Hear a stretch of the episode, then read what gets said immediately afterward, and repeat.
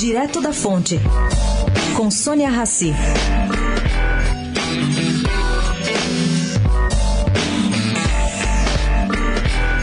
Gente, na última sexta-feira completaram-se seis anos da venda do prédio do Hotel Maxud, levado a leilão pela Justiça do Trabalho para pagar dívidas trabalhistas. Para quem não se lembra, a massa foi à falência.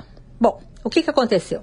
Depois dessa decisão do Tribunal Regional do Trabalho Paulista, em 2012, reconhecendo a validade do leilão, o relator do caso, do próprio tribunal, alterou seu voto e obteve maioria para determinar essa anulação dessa sentença.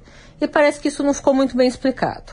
O processo, que vai agora para o Tribunal Superior do Trabalho, pode ser concluído hoje.